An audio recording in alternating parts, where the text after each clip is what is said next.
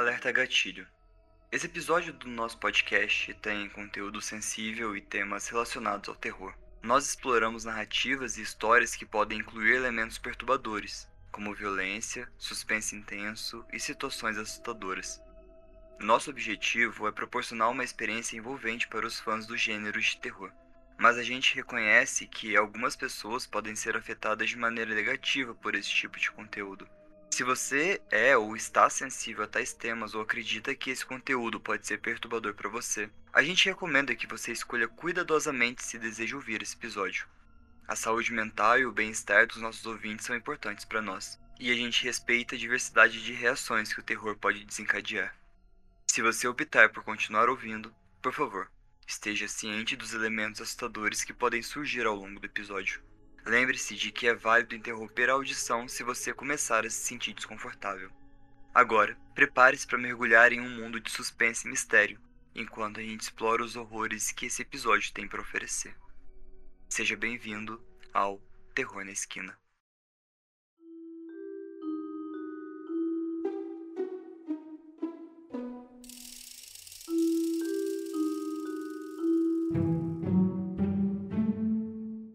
Olá, ouvinte! Tá começando mais um episódio de Terror na Esquina. Eu sou o Fê e comigo. Amar. Amar. E, desculpa o sumiço, gente. Vai acontecer de novo, infelizmente. Desculpa. Mas vamos fazer o possível para você sempre estar aqui. Sim, estamos fazendo o possível. Sim, por favor. Vai dar certo. Com certeza. Sempre dá. Episódio de hoje, muito esperado por muitos tempos, né? Demoramos para falar sobre o Endingo. Nunca mesmo do Endigo, né? Só bem ampassando em alguns episódios, mas a gente não tem episódio só de o Endigo. Não, a gente passou duas vezes por ele no, no episódio do ser, dos, dos dois servos, né? Sim, sim. Foi a única vez que a gente citou o Endigo e eu acredito agora que não tenha sido o Endigo nenhuma dessas duas vezes. Olha, eu vou falar a verdade, é uma coisa que me dá muito, muito, muito medo. Eu sigo algumas pessoas no TikTok que moram nos, nos Montes Apalache, lá nos Estados Unidos, e as histórias que eles contam são escabrosas. E é um bicho, assim, que segue o povo por todos os Estados Unidos, entendeu? A pessoa muda de cidade e depois de uns meses o Endigo aparece na porta deles. Nossa, que ódio. É, sim. Virou uma lenda muito foda lá nos Estados Unidos. O pessoal escuta barulho nas florestas e é bizarro. E a aparência dele. E o bicho bate na porta tenta entrar em casa. Sim, a aparência dele é bizarra. Eu acho que é uma das aparências mais incríveis de criptídeo que tem. Nossa, assustador demais da conta. Mas agora, por que, que você acha que os que a gente já contou não são de Wendigo? Porque o Wendigo, ele tem a, a, aparência, tipo, como se fosse. Tem os chifres de cervo, ou chifres, as galhadas, mas ele geralmente ele tem um formato humano. Ele não é, não tem formato de cervo. Ah, tá, tipo, ai, gente, tem um deus da floresta com esse formato também, mas eu não sei. Tipo Pan? Não, Pan é um Pan é o sátiro, o deus da floresta. É, mas acho que é cor corna, cornudo, cornudos. Cernunus. É, isso, Cernunus. Cernunus da mitologia celta. É alguma coisa assim, não sei pronunciar. Sim, desculpa aí, praticantes de Wicca, porque eu esqueci totalmente o nome, mas vocês sabem que eu tô falando. Ele é o deus das estações, não é? É, normalmente é, é o ele e a deusa que são comemorados na roda do ano, né? Ah. No inverno ele morre, no verão ele ressuscita, uma coisa assim bem, bem legal. Legal, legal. Mas meu conhecimento sobre esse assunto é bem, bem por cima, então. Eu só conheço por causa de Smite, que é o, o MMO de deuses. Aí tem o Cernunnos lá e eu já joguei com ele. Pessoal, antes da gente começar a falar sobre o Endigo, eu vou falar, passar o secadinho de sempre, que não pode faltar. Apoie a gente para você escutar a gravação do episódio em tempo real aqui no Discord. É só você acessar apoia.se barra terror na esquina. Além disso, você vai ter episódios SCPs mensais, por volta de 5, às vezes 6, depende. Mas todo mês a gente lança 5 ou 6 episódios SCP. Vou pedir pro Said deixar aqui um episódio. Depois dos secadinhos. E se você apoiar a gente acima de 35 reais, você vai receber um boneco do Wikibar Beatlestain. E vai ser uma coleção de bonecos que a gente vai fazer. E essa coleção vai ser tipo, na hora que sair o Wikibar, Aí a gente vai ver como é que vai fazer para vocês terem ele de novo, mas aí vai sair de circulação, então aproveita que logo a gente vai estar tá trocando. Sem data ainda, mas a gente vai estar tá trocando. E quando a gente chegar a 2.200 seguidores no Insta, a gente vai abrir uma live do terror e todos vão poder escutar. Então, se você não segue a gente, e eu sei que você não segue, vai lá no Insta, arroba terror na esquina, e segue a gente e ajuda a gente a crescer lá também. E se você não consegue apoiar a gente financeiramente, você pode divulgar para todo mundo. Manda para sua avó, manda para aquela sua tia, manda para seus amigos da escola e espalhe a palavra do terror. Isso é importante. A gente precisa chegar a mais lugares. Sim, espalha a palavra. Dado você. que eu tava aqui, gente, desculpa.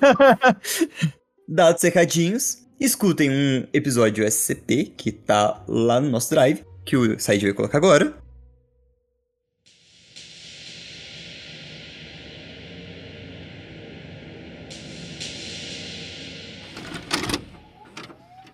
Item número SCP-022 O Necrotério Classe do objeto: Euclídeo. Procedimentos especiais de contenção. Uma porta de cofre foi instalada para selar SCP-022 após o incidente 022-827. A porta deve permanecer trancada em todos os momentos, exceto em caso de ocorrência de SCP-022-1. A porta original de SCP-022 foi destruída durante o incidente 022-827 e tentativas de substituí-la foram, até agora, infrutíferas. Adendo 022-002 Um amontoado de materiais foi descoberto no piso da sala imediatamente acima de SCP-022. A pilha continha todos os materiais enviados ao interior de SCP-022, exceto os humanos. Todos os objetos pareciam quebrados e gastos, os componentes metálicos encontravam-se cobertos por grandes quantidades de ferrugem, e partes biológicas encontravam-se em diversos estágios de decomposição. Testes revelaram que o tempo entre a inserção de um objeto em SCP-022 e sua aparição no andar de cima é de precisamente 183 segundos. Humanos que entram, no entanto, não aparecem acima, podendo ser reanimados como ocorrências de SCP-022 e FEN-1.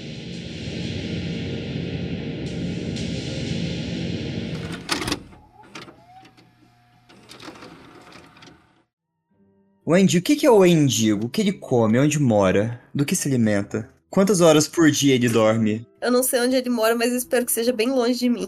Ele é um criptídeo, uh, quase um espírito da floresta. A regionalização dele é principalmente no nordeste dos Estados Unidos e basicamente o Canadá inteiro. Mas se você se a gente for colocar assim estados, é em, é em torno dos grandes lagos, Minnesota, Wisconsin, Michigan, a costa do Atlântico também e basicamente o Canadá inteiro. Mas por quê? Porque ele é uma lenda da tribo Algonquina. Então, tipo, a tribo começou com essa lenda. A lenda da tribo é que pessoas que cometessem canibalismo ou assassinatos se tornariam o Endingo. E disso foi passando pra frente. E virou a nossa famosa tupa, né? Que todo mundo agora acredita. E provavelmente os berros na floresta e as vozes na floresta devem ser de um endingo de tupa. Mas a princípio, ele é uma lenda de quem praticava canibalismo na tribo dos Agonquinas. É, canibalismo já é uma coisa bem assustadora, né? E acho que tinha todo um procedimento do, do xamã pegar e matar essa pessoa, né? Aham. Uhum. Mas é, geralmente, tipo, quem comete vira o endingo, então se temos o endingos, não só temos um, mas a gente deve ter vários endingos por aí. Sim, provavelmente. Mas se eles foram canibais ou não, a gente não sabe. Mas ele atrai vítimas humanas para se alimentarem. Então provavelmente eles são canibais. Bom, eles comem gente, né? Sim, comem gente. Mas por que, que eles são tão assustadores? Eu acho principalmente por causa da descrição física dele. Hum. Então, tipo, eles têm um corpo extremamente magro, as peles são coladas nos ossos. É uma criatura mais real do que sobrenatural? Não sei dizer. O que, que você acha? Eu que é mais espírito da floresta, mas ao mesmo tempo ele é muito real, as pessoas avistam eles. Eles fazem os barulhos, né? Perseguem as pessoas. Sim, eles localizam animais e humanos, eles imitam vozes humanas. É, isso aí é bem assustador. Eu acho que é, é para atrair as pessoas, eu acho que é uma das partes mais pesadas. Ele tem cheiro, um cheiro muito ruim, um cheiro podre de decomposição. Eles são altos, geralmente. A pele cinza, pálida e às vezes até gangrenada, e dá uma aparência cadavérica para eles. Eles possuem dentes afiados, garras, chifres ou galhadas, e tem muitos relatos que apontam todas essas descrições, e a maioria deles sugere uma conexão com a natureza. Aí seria o caso deles serem uns espíritos da floresta que foram transformados. Mas agora, tipo, isso. Da... Chegou alguém aí? Não, foi a Siri que ativou. Hum, que medo! Filha da mãe. Já reparou que sempre que a gente começa a falar das coisas mais ligadas no espiritual, a gente toma uns sustos assim, né? É o Endingo. E aí depois, tipo, da fase inicial do Endingo, lá do, do folclore, das lendas da tribo Algonquina, ele foi é, espalhando os Estados Unidos inteiro, talvez fora dos Estados Unidos, mas principalmente Estados Unidos e Canadá. E muita gente relaciona o espírito do Wendigo como, tipo, um vislumbre da depressão. Tipo, o Wendigo não são os nossos próprios monstros, as pessoas não vão na floresta seguindo vozes de pessoas para poderem cometer suicídio, e pessoas levantam essa teoria. Mas alguns estudiosos, cientistas que estudam o canibalismo, eles criaram a psicose do endingo para pessoas que cometem ou sentem vontades e impulsos canibais e junto com o medo de ser canibal. Aí leva o nome de psicose Wendingo. Achei isso curioso. Colocaram o nome do Endingo na, na psicose, por causa da, da lenda dele, dos Algonquinas. Interessante. Vamos pra parte legal, que são os relatos? Bora lá. Eu vou começar para fazer uma breve introdução, um relato de 1972 que eu achei no Phantoms and Monsters, que é um site de criptídeos.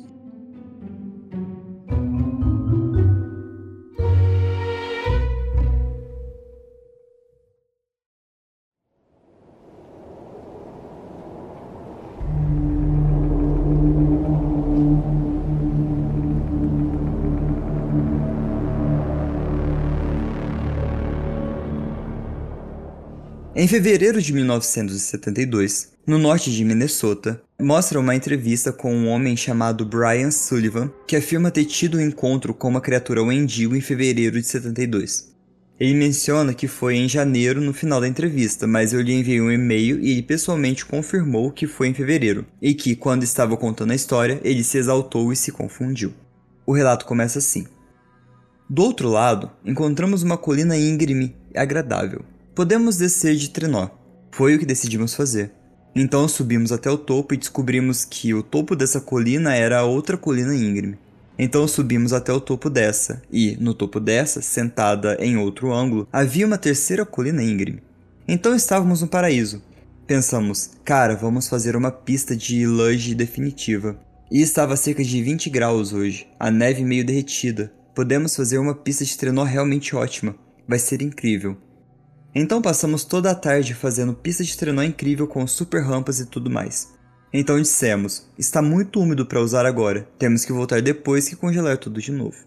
Então, dois dias depois, estava 20 graus abaixo de zero e era tarde, segunda semana de fevereiro em 72. E dissemos: bem, vamos voltar e descer de trenó agora. Está super frio, é sexta e acabou a escola. Incrível, vamos descer de trenó o dia todo e partimos com nossos pequenos trenós e voltamos lá. Cada um de nós fez duas descidas pela colina, e começamos de tal maneira que eu não me lembro qual de nós chegou ao topo primeiro. Mas um de nós estava descendo a colina enquanto o outro estava apenas cerca de meio caminho subindo a segunda colina. Então, quando um estava no topo, o outro estava na base subindo, e estava indo e voltando. Quando foi a minha vez, eu estava no topo e coloquei meu pequeno trenó. Eu tinha um sulco de cinco ou seis pés bem na borda dessa primeira colina íngreme. Eu olhei para lá e tudo que havia nessa colina era apenas árvores de madeira dura e nuas, na maioria menores. Alguns álamos e havia um pinheiro negro, realmente grande, que estava a cerca de 40 pés de distância de mim. Eu me virei e estava prestes a pular do meu trenó, mas algo simplesmente não parecia certo. Então eu me virei e olhei de novo. Eu tinha 10 anos, não sou tão observador. Tipo, algo apenas parece diferente e de novo algo no fundo da minha cabeça dizia que isso não estava certo. Isso não tá certo. Então eu me virei e olhei e fui. Caramba, não tá certo. Esse pinheiro negro só tem um tronco, não três. E esses dois troncos extras têm pelo? Bem, cabelo. Cabelo realmente longo. Cabelo cinza longo. O que tem cabelo cinza longo? Existe algum tipo de calça de neve com cabelo longo ou algo assim? Ah, deve ser alguém me pregando uma peça. Então eu olhei acima para onde, sabe, um adolescente ou até um adulto estaria. Talvez cinco ou seis pés. Mas havia apenas galhos de pinheiro lá. Então eu notei um farfalhar acima disso, mais uns três pés. Então eu olhei acima disso, e a nove pés havia esse rosto olhando para mim e tinha suas mãos assim, e imitava segurando galhos de árvore separados com as mãos esquerdas, o galho inferior, e a mão direita, o galho superior, enquanto espiava entre eles. Segurando um galho separado no topo e na base, espiando para mim, e imitou um sorriso aberto. O seu rosto não parecia nem totalmente humano. Tinha um nariz achatado com dois pequenos cortes. Tinha uma grossa sobrancelha saliente, testa recuada. Era difícil ver daqui, não sei se tinha uma crista ou não, porque era onde o galho estava. Quando sorriu, eu pude ver todos os seus dentes. Tinha caninos superiores e inferiores e todos os dentes da frente que eu podia ver e eram todos afiados. Então era óbvio para mim que essa coisa era um predador. Eu descobri depois que a única vez que um grande macaco mostra os dentes para algo é quando tá tentando assustar. Basicamente estava dizendo: "Esta é uma das armas que eu usarei para te despedaçar". Então, naquele momento, sem saber disso, mas estando assustado de qualquer forma, pulei no meu trenó e desci aquela colina o mais rápido que eu pude. Eu tô surpreso de não ter derretido a neve ou incendiado a encosta, e não me importava se eu saísse de uma das super rampas e me matasse ou batesse em uma árvore. Isso era irrelevante, eu só queria fugir do monstro. E cerca da metade da descida, enquanto eu descia voando e meu amigo estava subindo e me viu vindo, ele disse: Nem precisei adivinhar o que estava acontecendo. Só vi seu rosto branco, seus olhos esbugalhados e você disse: Corre que nem um diabo! Então eu pulei no meu trenó e estava logo atrás de você. Agora, quando eu cheguei ao final da estrada de fogo, de volta à casa, que ficava a cerca de 3 milhas de distância, eu estava lá por uns 15 minutos, se tanto. Por uns 10 desses minutos eu estava lá, parado, pensando: onde eu estava mesmo? Eu não estava esperando pelo Dave, por que tô esperando pelo Dave? Eu tive uma amnésia histérica e esqueci completamente todo o incidente por dois anos. E finalmente, em um certo ponto, meu amigo Dave, tivemos esse pequeno encontro comigo. E ele disse: Lembra daquela vez que fomos descer de trenó lá no final da Estrada de Fogo? Eu fiquei tipo: Não. E ele disse: Atravessamos aquele pântano e encontramos aquelas colinas íngremes e três empilhadas. E eu fiquei tipo: Não. E ele disse: Sim, você estava descendo a colina muito rápido e disse: Corre que nem um diabo. Bum! E tudo voltou na minha cabeça. Seu idiota, por que você me lembrou disso? E por cerca de um mês não falei com ele porque foi muito traumático. Na verdade, eu ainda estou sendo tratado por estresse pós-traumático até hoje, e isso é uma das coisas para as quais eu estou sendo tratado. Quando você tem 10 anos e vê um monstro predador de 9 pés que acaba sendo um mendigo, depois de algumas décadas estudando, não é uma coisa confortante. E também é ruim nas suas crenças em figuras de autoridade, seus pais que lhe disseram que não existe tal coisa de monstro. E olha, tem um monstro bem ali. Não me diga que não existe tal coisa de monstro. Eu vejo ursos o tempo todo. Moro a uma milha do lixão do condado. Tem três ou quatro deles no meu quintal toda semana durante o verão. Então não é como se estivesse confundindo. E isso é no meio do inverno, segunda semana de janeiro, 20 graus abaixo de zero. Então ursos não vão estar andando por aí de qualquer forma. Além disso, eles não têm 9 pés de altura, com cabelo branco acinzentado de 8 a 10 polegadas, especialmente em Minnesota. Embora tivesse garras nas mãos, o que é outra coisa que me confundiu, eu demorei anos para descobrir isso, porque todos os pés grandes que mostram, incluindo o pad, pad eu acho que é um, um dos pés grandes dos Estados Unidos, não tinham garras ou algo assim. Eu demorei muito para pesquisar, mas o pé grande do leste, o tipo endingo, realmente tem garras. E o gorila tem dentes afiados. Então, é isso.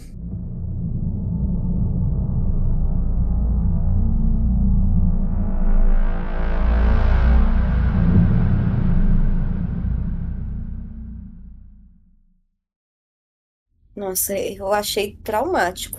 Imagina, você tá de boa brincando com seus amigos, de repente você vê uma criatura sorrindo para você em cima de um pinheiro Uhum. Eu queria, eu queria que alguém desenhasse essa cena. Nossa, eu fico imaginando. E pra ele confundir com o tronco da árvore, né? Uhum. Ele deve ser muito fino, esguio. Muito. Eu fiquei arrepiado. Bom, nem tanto, porque o pinheiro é uma árvore grossa, né? Também, também, sim, sim, sim. Temos que levar isso em consideração. Muito assustador. Eu entendo o estresse pós-traumático dele. Que bom que o amigo dele viu, né, e, e foi atrás dele. Porque pensa, o que que ia acontecer com o amigo dele se ele não fosse atrás? Se ele terminasse de subir a colina? Aham. Eu, eu acho que os amigos não viram, eles só saíram assustados. É, saíram assustados porque viram ele saindo assustado. Mas aí, tipo, o Endigo já tinha visto ele lá em cima. Aí se os amigos, o amigo terminasse de subir, ele com certeza seria a presa fácil, porque o bicho já tava avisado que tinha mais gente ali com ele. Uhum. Eu achei interessante. Por ser 72, não é um relato novo. Bem antes da internet, uma coisa assim. Sim, isso aí, se for, é o suco do relato do Endigo. Uhum. Mas então, por favor, faça as honras e leia os relatos reportados ao National Cryptid Society.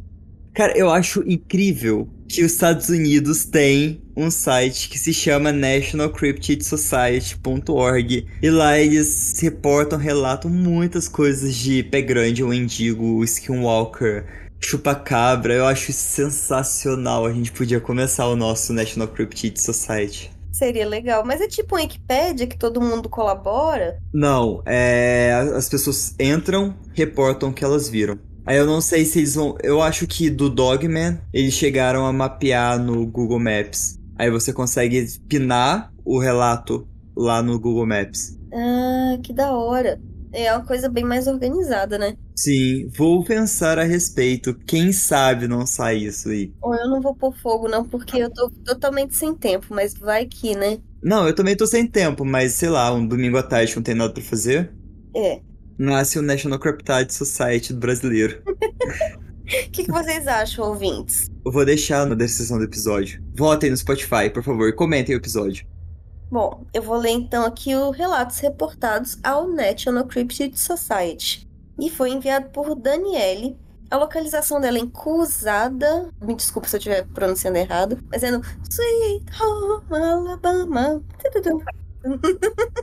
Esse relato foi de. Eu, gente, eu não sei se de novembro ou de outubro, porque aqui tá 10 de 11 de 2018. Então eu não sei se é do dia 10 de novembro ou se é do dia 11 de outubro.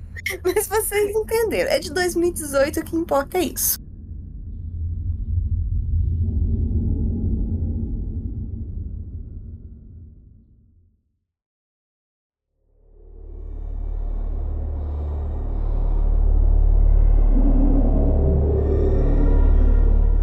Volta das 10h30, eu estava dirigindo em uma estrada quase vazia. O tempo estava fresco, sem chuva ou qualquer coisa que obstruísse a visão. Eu estava chegando a um sinal de trânsito e vi um carro parado de maneira incomumente distante do sinal. Eu estava parando atrás dele e vi uma criatura parecida com um cervo. Estava de pé sobre as patas traseiras.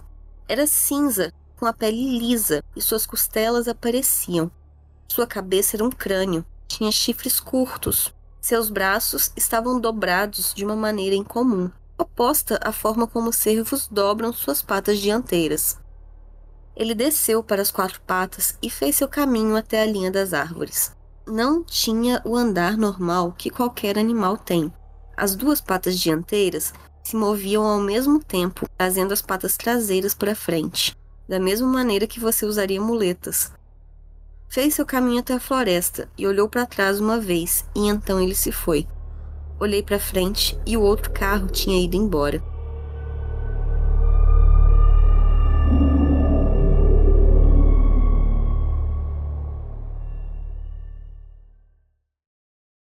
Eu também tinha metido o pé. No segundo que a criatura saísse do caminho, eu tinha metido o pé também. Certíssimo.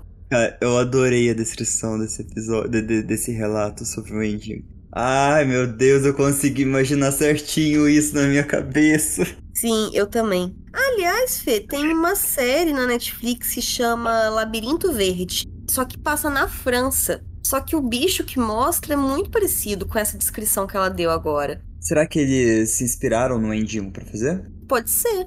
Muito interessante. É muito lenta a série. É muito lenta. Mas é muito boa. Se alguém tiver interesse aí, procura Labirinto Verde na Netflix. Labirinto Verde, beleza.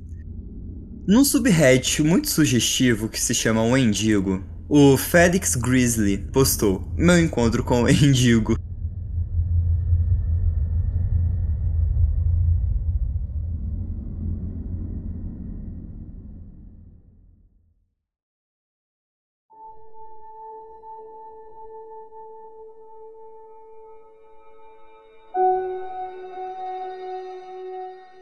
Meu namorado e eu saímos do trabalho por volta das 10, 10 e meia da noite.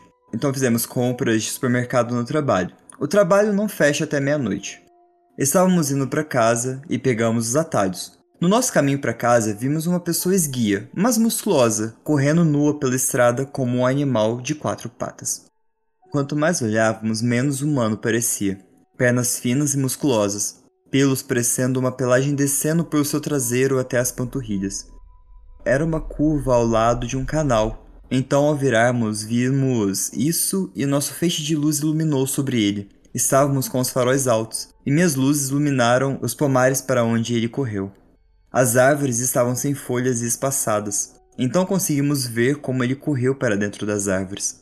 Tanto meu namorado quanto eu vimos isso e acabamos concordando. Não era humano. Não era um macaco nem outro animal. Apenas uma criatura fodida. Recentemente contei a uma amiga e ela me disse que era um mendigo. Vivemos no Central Valley, na Califórnia, e essa é uma das experiências mais estranhas que tivemos. Atualização. Nós só dirigimos nessa estrada durante o dia e notamos que todas as casas naquela área têm luzes extras e algum tipo de cerca. Tentamos não pegar a estrada à noite. O viaduto está em obra, então, por sorte, muitas pessoas estão pegando os atalhos em todos os horários.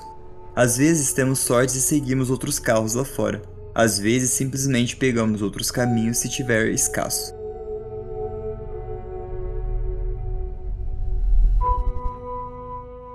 Em seguida, o CV Nurse 91 postou. Houve dezenas de avistamentos antigos e recentes no Mississippi. Minha filha e sua amiga olharam diretamente nos olhos amarelos e brilhantes dele, a apenas alguns metros de distância. A amiga dela mora na linha das árvores de Natchez Trace, a porta dos fundos dela fica a cerca de 20 metros da linha das árvores. Era uma noite fria de outubro. Ela também tem gravações da criatura andando por perto da sua janela aberta à noite, mexendo no lixo, raspando seus chifres contra as árvores. Coloquei meus fones de ouvido da Apple, óbvio, tem que falar que é da marca, né, da maçãzinha, e ouvi a gravação arrepiante. Terminou com o Endio gritando, urinando, depois de que rapidamente desapareceu nas florestas mais afastadas. Cada vez mais pessoas estão relatando avistamento aqui no Mississippi. Coisas assustadoras. Por último, o marido dela, que é policial, viu a mesma coisa na noite em que ela e sua amiga viram. Ele descreveu exatamente como elas viram. Ele não acreditava nessas coisas até então.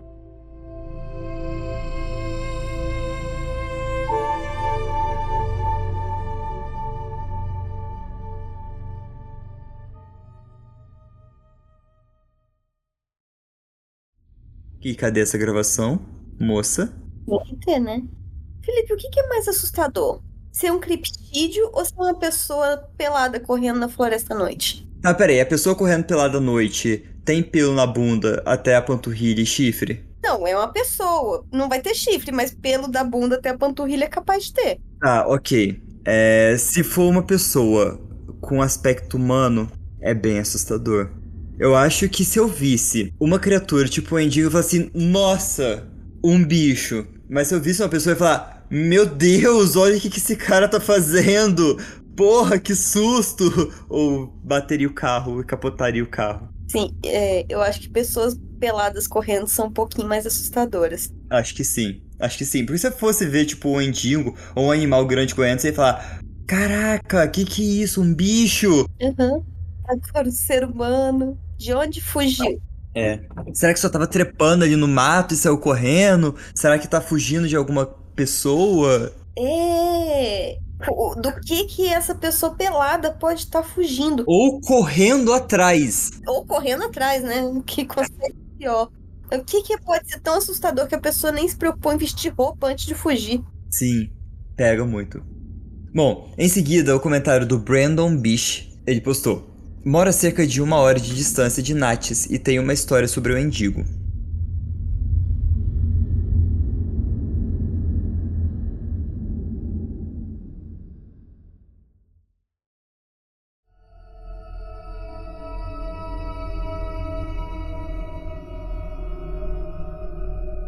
Eu estava fora com o meu cachorro, perto da linha das árvores, e ele começou a correr atrás de um coelho. Então eu assoviei para ele voltar.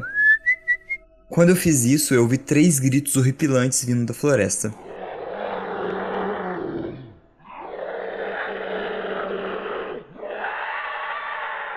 Meu cachorro olhou na direção de um e correu de volta para minha casa. Eu segui. Mais tarde naquela noite, eu vi uma figura preta na janela do meu quarto batendo no vidro. Não tem árvores ou qualquer coisa na minha propriedade até chegar à linha das árvores, então não tinha como ser apenas a minha imaginação. E pelo fato do meu cachorro ter reagido de maneira como reagiu, eu sei que não era algo normal.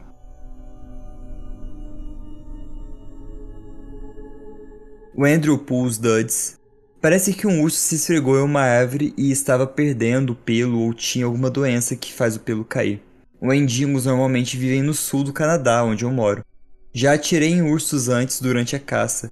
Quando os esfolamos, eles tinham muitas semelhanças com os humanos, como pés, a forma do corpo e braços também. Se era esguio, provavelmente era um urso com alguma doença, pois ursos normalmente tentam armazenar gorduras. Então eu diria que provavelmente era um urso. Em seguida, o Little German Mouse. Eu sempre tive medo da Natchez Eu moro no centro de Louisiana, então a minha família frequentemente vamos a Natchez para fazer caminhadas durante os dias. Mas caramba, esse lugar é assustador. Até mesmo de dirigir pela Natchez Trees à noite é absolutamente aterrorizante. Meu Deus, eu não consigo imaginar a coisa que ela viu.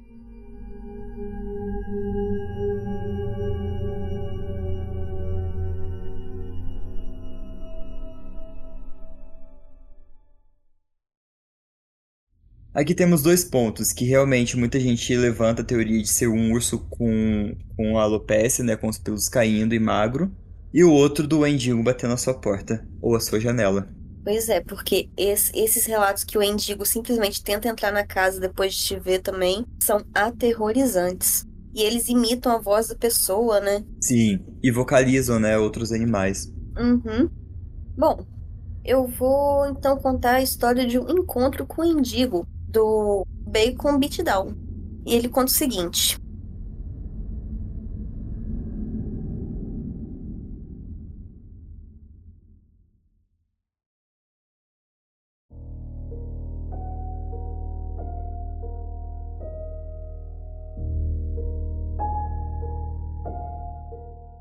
Estive pensando se deveria compartilhar essa história com alguém fora do meu pequeno círculo de pessoas que estavam lá. Mas eu quero compartilhar minha experiência na esperança de salvar a vida de alguém ou para dar entendimento do que outra pessoa vivenciou. Final do outono de 2010, norte do Canadá. Eu fui para o fundo da floresta com meu pai e meu irmão mais velho para caçar alces. Saímos de manhã cedo, pouco antes do nascer do sol, tentando cobrir a maior distância possível antes do anoitecer. Viajamos por rios sinuosos e tivemos que fazer várias portagens sobre corredeiras durante todo o dia. Decidimos montar acampamento um pouco mais da metade do caminho até o nosso destino. Meu pai calculou que faríamos o restante da jornada no dia seguinte. Bem, quando todos se acomodaram para a noite, decidi pegar lenha e me aliviar à beira do rio, fora do alcance da luz da fogueira. Da linha das árvores, cerca de 15 jardas de distância, eu podia ouvir o barulho de algo se mexendo nos arbustos. Observei a área de onde vinha o ruído e foquei naquele ponto. Me senti meio estranho, tonto, um pouco enjoado e pude sentir um cheiro pútrido, como leite velho ou comida podre. Então, vi as árvores começarem a se deformar e mover muito levemente começando a tomar a forma de uma cabeça e traços faciais leves. Meus olhos começaram a se ajustar à escuridão, e ao longo da linha das árvores pude ouvir uma voz vindo de lá. Eu a reconheci. A voz soava como a de um dos meus parentes, que havia falecido recentemente. O rosto tomou a forma do meu parente. Olá, disse a voz. Senti sua falta. Venha me ver. Eu sorri e dei um passo à frente, mas parei para analisar a situação. O rosto do meu parente parou de sorrir e se tornou inexpressivo. A pele começou a ficar pálida e a descascar.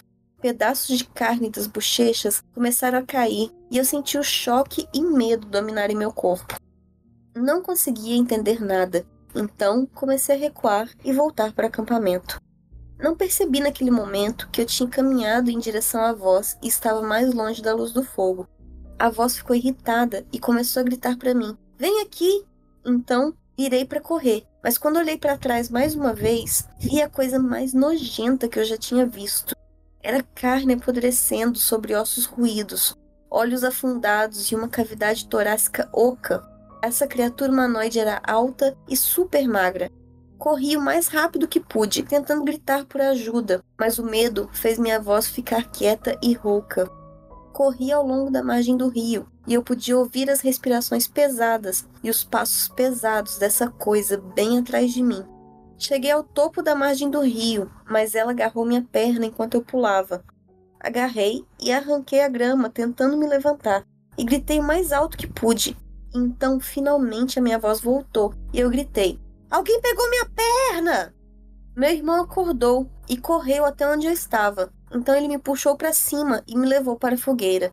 Eu estava aterrorizado, tentando explicar o que eu vi e o que parecia com meu parente, mas não era. Eu estava tentando convencê-los de que não estava vendo coisas, mas o meu irmão assentiu com a cabeça e disse: Eu vi também, eu sei. Isso solidificou. Ele reconheceu que era real.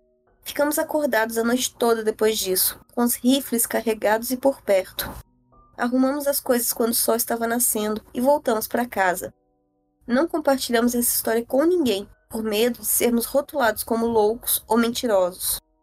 Tive pesadelos e eu não consegui dormir por meses depois disso. Eu via coisas escuras olhando para minha janela ou ouvia sussurros quando estava voltando para casa à noite.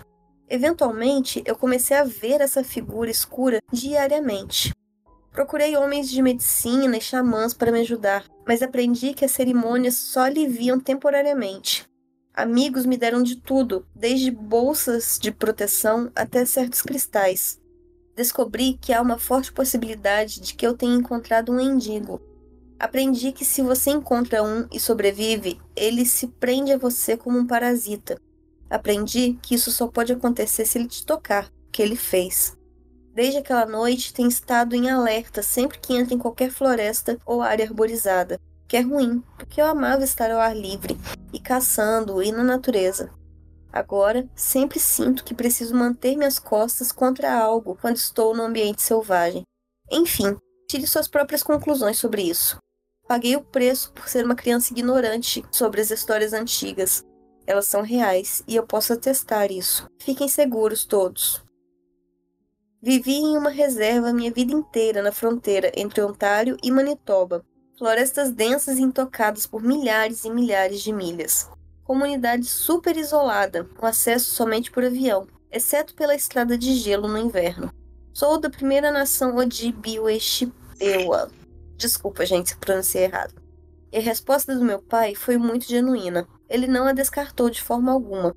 Perguntei a ele mais tarde no futuro se ele notou algo estranho naquela noite. Ele me disse: o ar tinha um cheiro e um gosto viciado.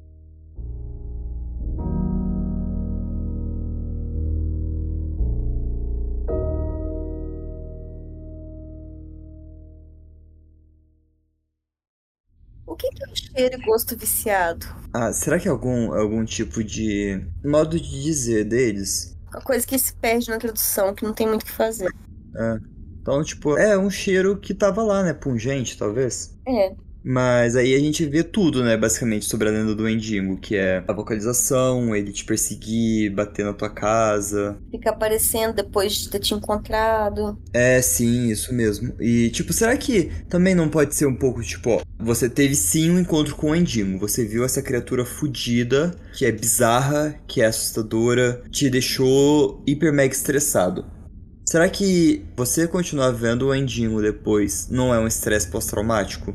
Mas que ele de fato não tá te perseguindo? Pode ser que você só ficou tão chocado com aquilo que você continua enxergando, né? Aham. Eu fico pensando nisso. Ou se ele é só. Ou ele é a criatura que te persegue, mas tipo, ele te persegue até você não aguentar mais e morrer? Ou até se ceder a ele, até, sei lá, cometer o suicídio? Pra ele conseguir comer, né? Aham. Não sei. Esquisito. Uhum. No Wendigo Stories, o Groovy Underline Cryptid postou: Nunca fiquei tão feliz por ter um urso por perto.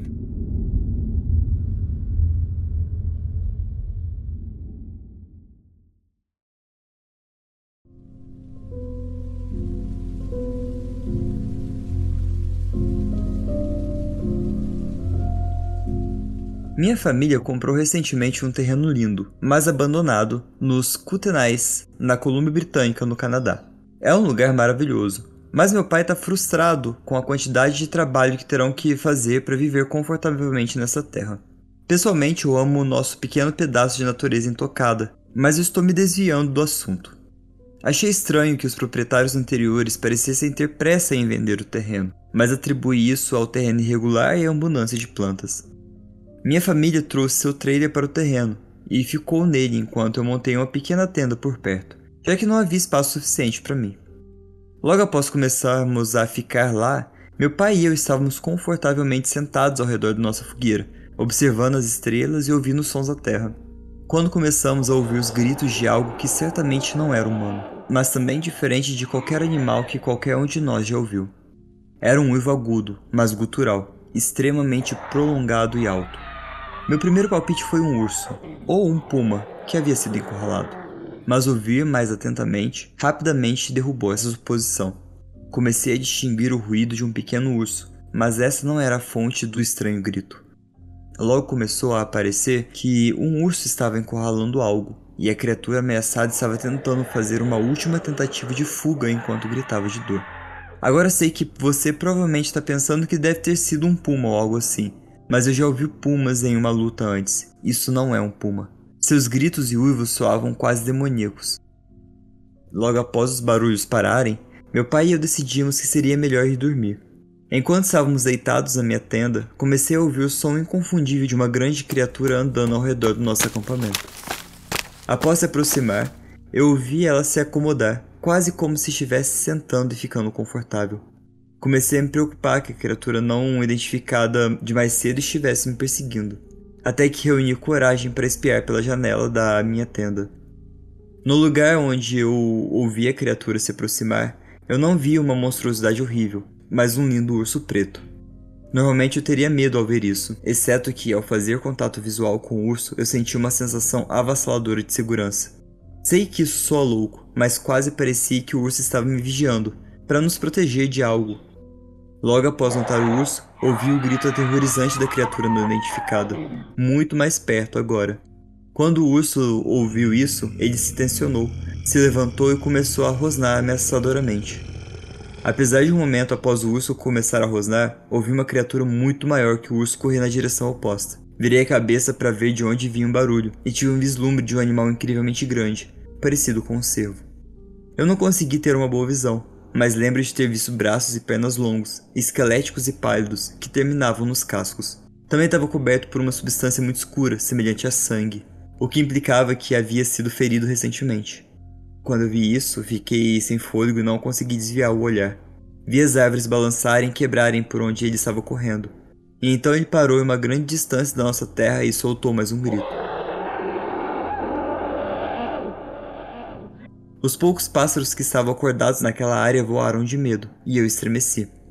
Olhei de volta para o urso, e ele estava novamente sentado, olhando para mim com seus olhos protetores e gentis. Eu nunca fui tão grato por um urso vivendo por perto, e não os temo mais, mas os respeito.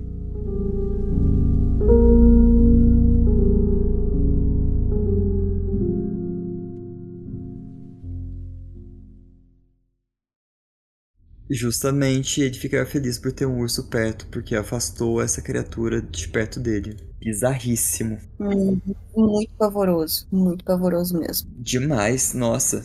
Ah, essa estética dele é o que mais assusta. Sim! Essa ideia de ser uma criatura grande, magra, com cascos, alta, né? É uma coisa muito assustadora. Aham, sim, muito. Vou continuar então com o homem que eu vi através da minha mira noturna. Nossa, essa é boa, viu? Essa é muito boa.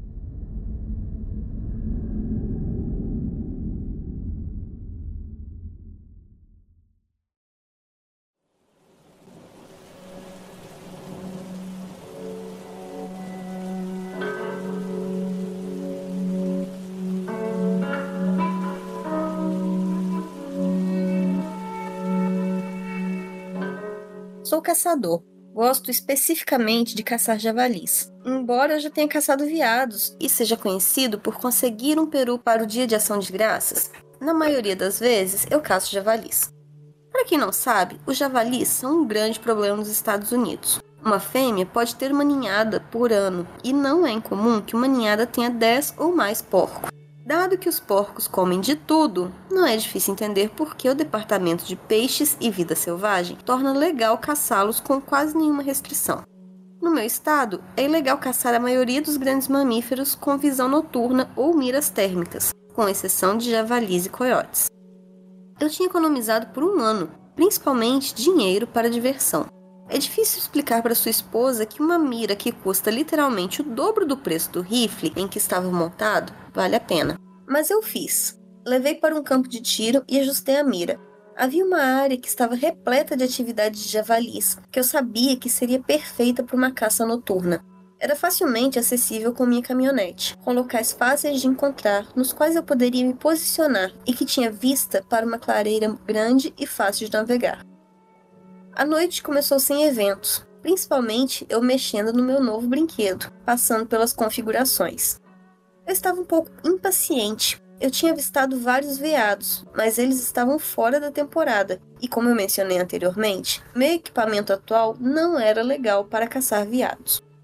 Mudei para outro local que tinha visto dias antes, que provavelmente não era muito melhor que o primeiro, mas me deu algo para fazer e um novo ângulo para explorar com a minha nova mira. Depois de cerca de uma hora observando a área, percebi: este local não tem muita atividade animal. Nem um coelho ou corujas, nem os veados que eu tinha visto antes estavam a centenas de metros de onde eu estava. Por que este pedaço de terra era tão morto à noite, mas animado durante o dia? Eu me posicionei por volta das 22 horas e agora era cerca de duas da manhã, quando comecei a pensar em arrumar as coisas. Talvez montar um alvo antes de ir embora e fazer alguns tiros de prática. Ouvi um barulho vindo da direção de onde eu tinha vindo antes. Passei minha mira para lá e vi a silhueta de um pequeno urso atravessando os arbustos. É importante notar que a minha mira não é exatamente visão noturna, é uma mira térmica, meio que uma versão em preto e branco do que você vê nos filmes do Predador. Ajustei meu alcance e aproximei um pouco. Lembro que dei um pulo quando vi que não era realmente um urso, era um homem.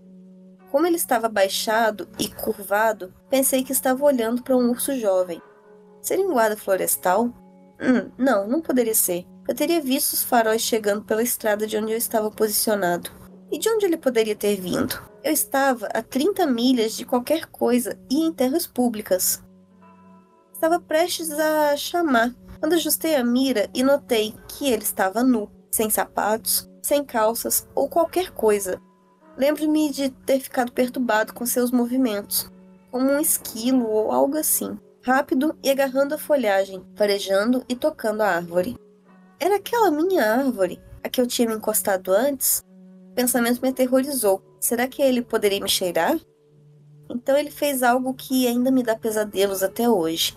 Ele se agachou, colocou as mãos na terra entre seus pés e olhou para cima como um cachorro no meio de um uivo. E eu ouvi uma voz vinda daquela direção, uma voz feminina muito convincente.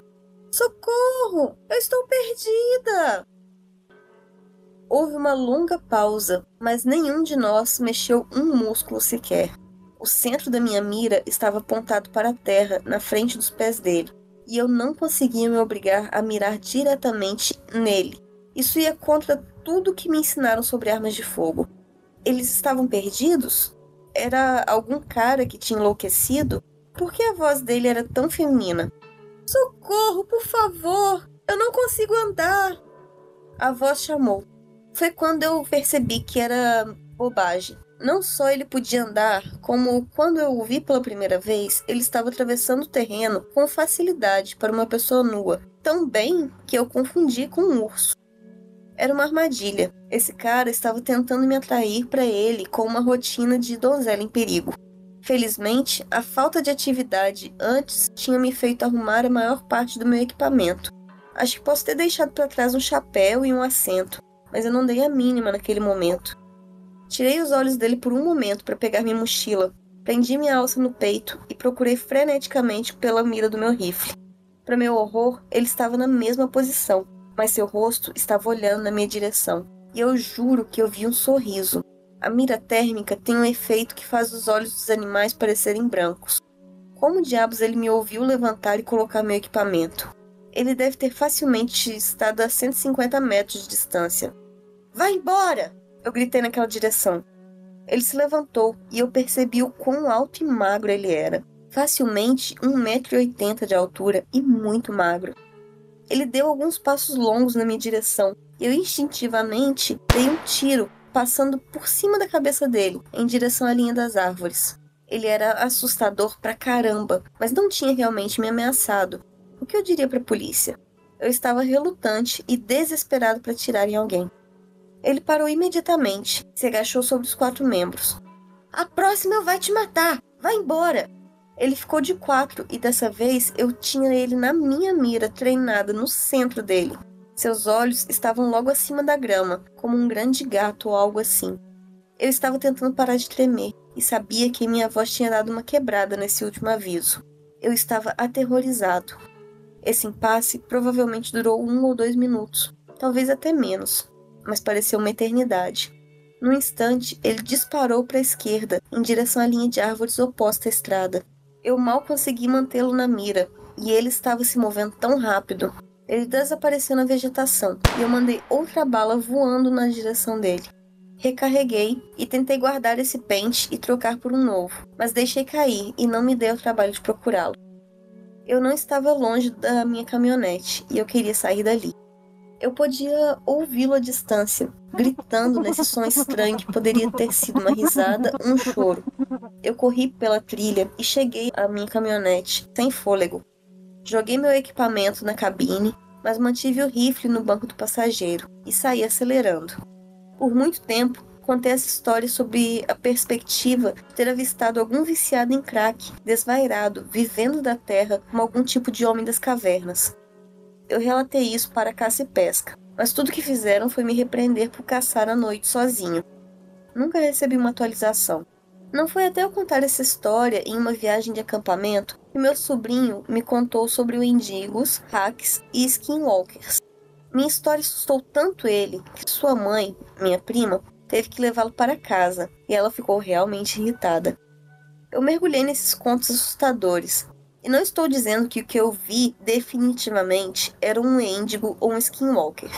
Eu estou dizendo que, se tal coisa existe, eu posso ter desviado de uma bala naquela noite. Ou talvez fosse apenas um viciado dando uma de Donnie Torberry no meio da noite. De qualquer forma, pensei em compartilhar. Edição. Acredite no que quiser. Esses são eventos como eu me lembro deles. E não, eu não sou um escritor.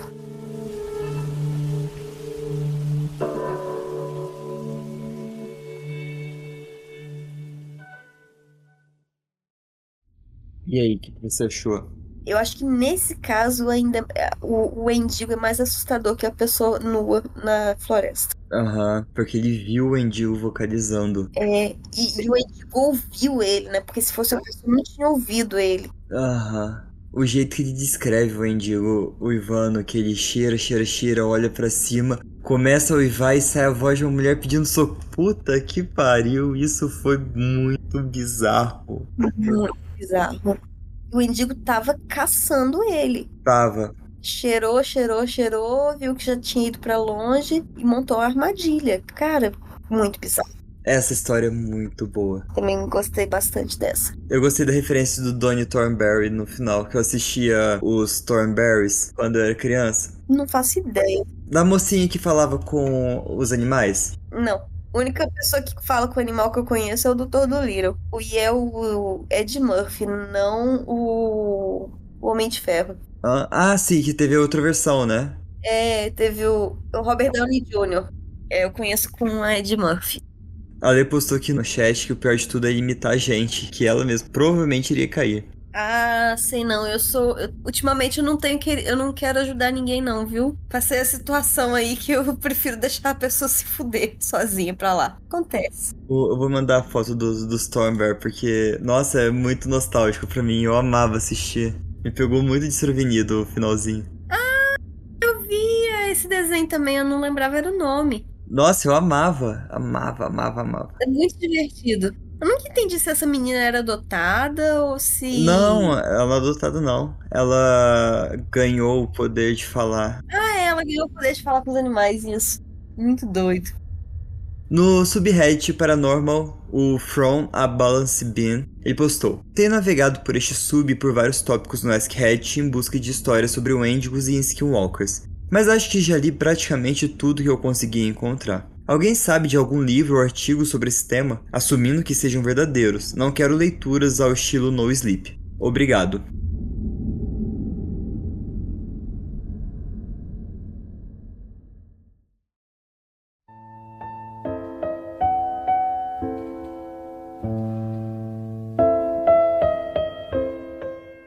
Gilly Vanille, ele postou.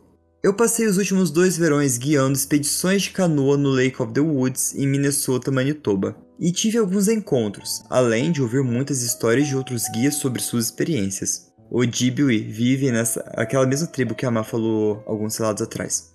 Vivem nessas áreas há milhares de anos e há muitos lugares em que não podemos acampar porque são reservas indígenas. Ouvi esta área sendo referida como País do Wendigo, e existem vários lugares nomeados em sua homenagem, como as Ilhas Wendigo, por exemplo. Tenho várias histórias que foram passadas por outros guias, que são bastante aterrorizantes e eu poderia compartilhar algumas se houver interesse, mas vou apenas compartilhar a experiência que eu estive envolvido. Era eu, outro guia, e tínhamos cerca de sete crianças conosco nessa viagem. Na primeira noite paramos após um longo dia de remo em um acampamento conhecido como Little Triscuit. Eu vou deixar as fotos desses lugares todos no Insta, então corre lá pra ver.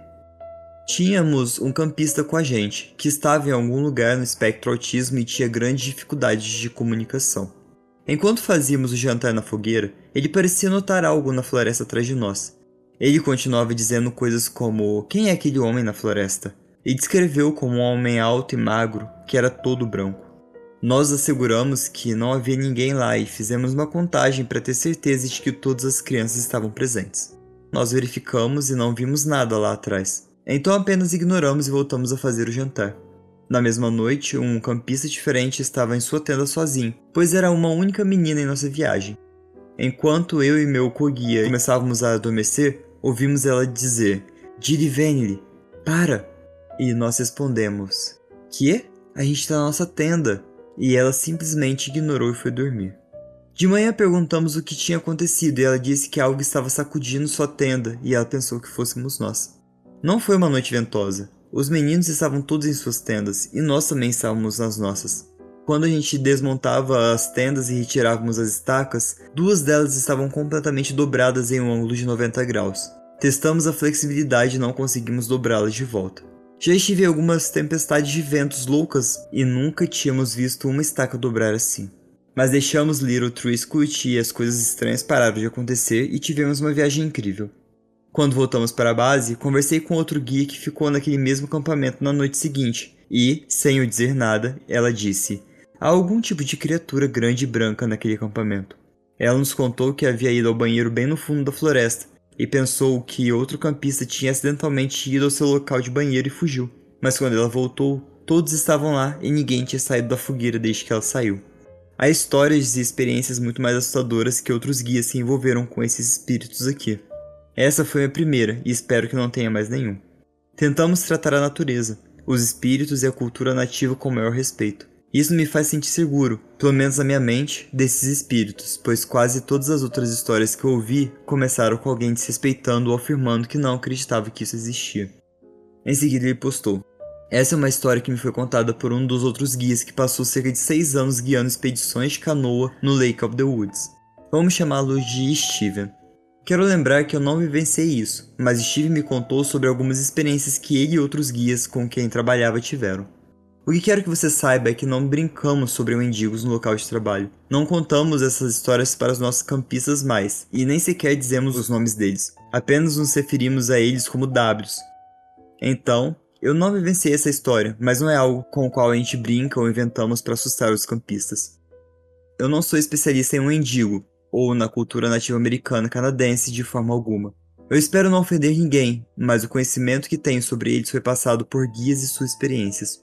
Um detalhe que devo explicar antes de contar a história de Steven é que uma maneira definitiva de dizer que você está vendo um mendigo é se o animal e criatura tem dois olhos vermelhos brilhantes. Um verão, cerca de 5, 6 anos atrás, Steve teve alguns encontros com o mendigo. Seu primeiro encontro foi uma viagem mais cedo no verão, cujo destino era o Lago Shoal, em uma viagem de 6 dias que ele tinha cerca de 60 milhas de remo e uma portagem, levando duas mochilas e canoas por terra para o outro lago, para Shoal. No quarto dia, eles estavam portando de volta para fora de show através de uma portagem chamada a Portagem do Homem Morto. Parece inventado algum tipo de história de terror, mas a portagem do Lake of the Woods para show é chamado de Portagem do Homem Morto. Não faço ideia do porquê chamam assim. Havia um acampamento que é bastante utilizado a cerca de meia milha da portagem, mas nós apenas chamamos este acampamento de Homem Morto. Steven e sua viagem deixaram o Lago Shoal com o objetivo de passar pela portagem do Homem Morto e ficar no acampamento logo depois dela. É um pouco longa, mas é uma bela rodovia de uma portagem sem muitos altos e baixos. Acredito que o serviço de parques canadenses até limpa essa portagem, porque pode ser a única que é frequentemente mantida no Lake of the Woods.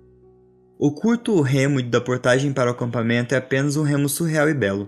É através de uma pequena entrada, um riacho e um penhasco de 10 a 15 pés de altura e ambos os lados cobertos com musgos e belos cedros. Steve e sua viagem chegaram ao acampamento do Homem Morto e mais tarde, pouco antes de irem dormir, descobriram que deixaram o pacote de sacos de dormir no final da portagem. Era cerca de 9 horas, então, já estava ficando bastante escuro nesse ponto. Steven e um campistas partiram com uma canoa e suas lanternas de cabeça para procurar rapidamente o pacote. O remo levou cerca de meia hora e nesse ponto você realmente só podia ver que a sua lanterna estava iluminando. Eles pegaram o pacote e começaram a voltar. Pouco depois de sair, Steve começou a ouvir grandes respingos de coisas caindo na água atrás dele. Ele ignorou no início porque castores são bastante comuns nessa área, e quando eles batem sua cauda sob praticamente idêntico a uma enorme pedra sendo jogada na água. Mas os respingos continuaram, e estava bem nas suas costas enquanto continuavam remando. Steve olhou para trás e viu uma enorme pedra do tamanho de uma bola de basquete voando em sua direção e caindo na água ao seu lado.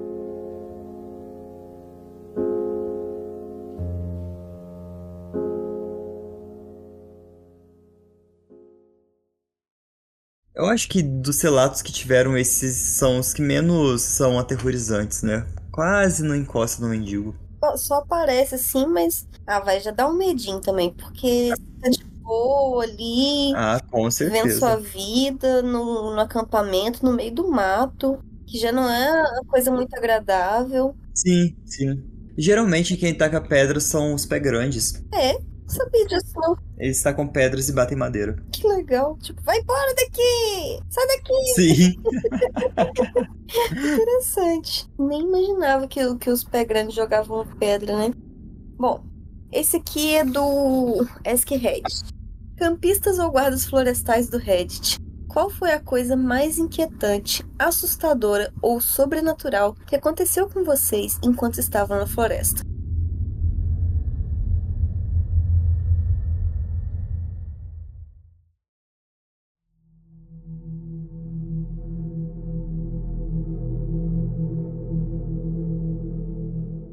O The Walking Dead conta o seguinte. Eu costumava passar muito tempo acampando sozinho nas redondezas da área selvagem de Indian Peaks, no Colorado. E eu vivenciei algumas coisas estranhas.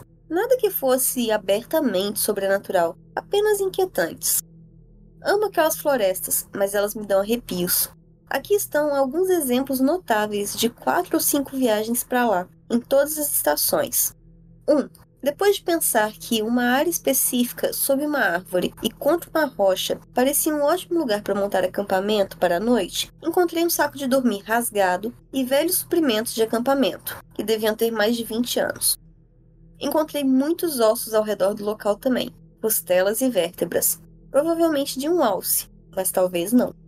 Acampei em outro lugar. 2. Encontrei um crânio de cervo no meio de um lago, recentemente congelado. Neve forte na noite anterior, e o crânio estava em cima da neve fresca, sem nenhuma pegada que eu pudesse ver, e sem ossos. Estranho. 3. Acordei com um esquilo, literalmente pregado em uma árvore do lado de fora do meu abrigo. Eu tinha montado acampamento tarde, cansado e com a luz já morrendo, então talvez eu não tivesse notado na noite anterior, mas eu acho que eu teria notado, que significa que aconteceu em algum momento enquanto eu estava dormindo.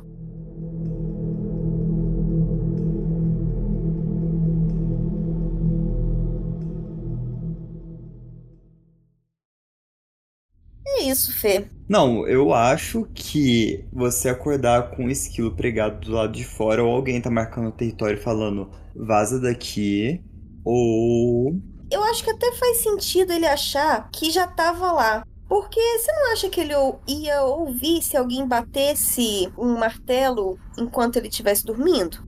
Mas não é estranho já ter, de qualquer forma, o esquilo pregado é bizarro. Se tava ou não. Já tava lá antes dele dormir ou não, tá bizarro de todo jeito. Parece realmente alguém marcando um território. Sim, Dá pra descartar aí uma criatura, cri- um criptídeo ou alguma entidade, porque envolve pregar, o ato de pregar. não é uma coisa assim que eles vão ter fácil, que um criptídeo vai falar assim, olha um prego, tá fácil acesso aqui, vou pregar ele aqui com esse martelo. Não, isso aí é coisa de ser humano. É, você precisa de duas, do- dois objetos que, que não são comuns na natureza, não crescem em árvores. Então, tipo, exclui um pouquinho, mas não deixa de ser bizarro. Bem assustador. Eu não ia querer acordar com um esquilo pregado na árvore perto de casa, não. Olha que bom que eu coloquei a cortina aqui, viu? Porque eu não ia conseguir dormir com essa janela de vidro do meu lado. Imagina se o Angel fica batendo na sua vida só tuk tuk tuk. É, eu ia ficar apavorada. E é o Endigo do primeiro relato. Porque ele é muito, muito alto, né? É, imagina ele em cima da árvore. Ah, só de pensar me arrepia.